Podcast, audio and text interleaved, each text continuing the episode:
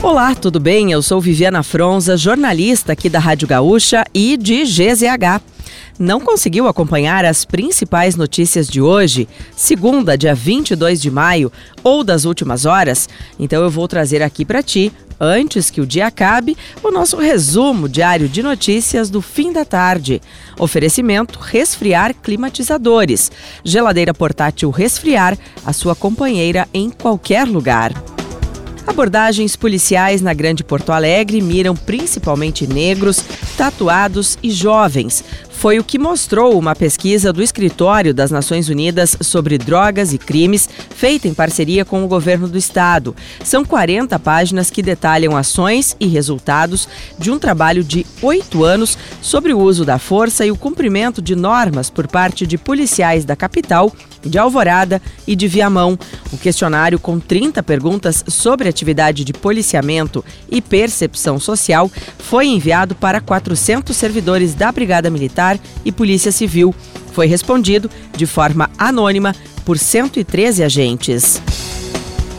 15 instituições de ensino superior aguardam resposta do Ministério da Educação para pedidos de abertura de cursos de medicina no Rio Grande do Sul.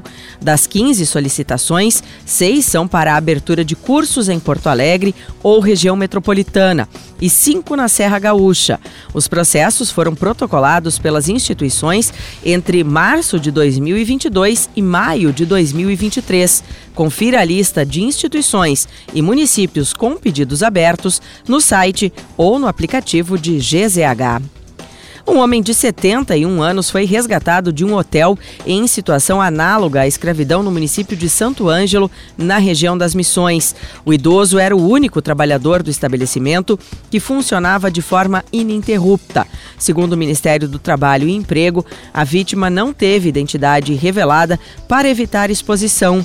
A reportagem de GZH entrou em contato com o local. A informação dada por telefone é de que o hotel está fechado para reforma, sem prazo para reabertura. O responsável pelo hotel deve responder por crime de apropriação de bem de idoso e condição análoga à escravidão. O idoso foi retirado do local com o apoio de servidores da Secretaria Municipal de Desenvolvimento Social e Cidadania e encaminhado para uma casa de acolhimento. Começou a funcionar nesta segunda-feira a central de Libras da Prefeitura de Porto Alegre. Com uma equipe de quatro intérpretes, o serviço está disponível por meio do WhatsApp, no número 51 98016 9060, de segunda a sexta-feira, das 8 da manhã às 5 da tarde. A iniciativa, que conta com intérpretes para tradução simultânea, será disponibilizado por meio de videochamadas sempre que uma pessoa surda precisar utilizar os serviços municipais, com foco especial nas áreas de saúde e assistência social. A central é resultado de uma parceria entre o Executivo Municipal e a Federação Nacional de Educação e Integração dos Surdos. O circo do ator Marcos Frota começou a montagem do picadeiro nesta manhã em Porto Alegre com a subida da cobertura. O Mirage Circos chegou à capital na sexta-feira e promete ter a maior lona da América Latina. A estreia é em 1 de junho. Os ingressos já estão à venda no site oficial e os valores variam de 20 a 790 reais. A previsão é que o circo fique pelo menos dois meses em Porto Alegre, mas o período pode ser estendido conforme a adesão do público. E para fechar o nosso resumo de notícias antes que o dia acabe, tem a previsão do tempo para amanhã.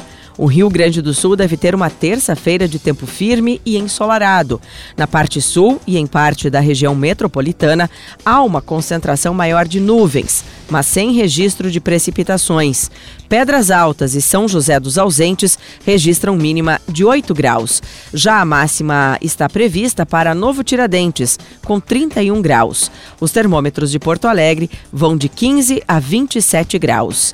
Se quiser saber mais sobre algum desses assuntos, e muitos outros, além dos nossos colunistas, áudios e vídeos, é só acessar gzh.com.br ou o aplicativo de GZH. Amanhã a gente volta aqui antes que o dia acabe.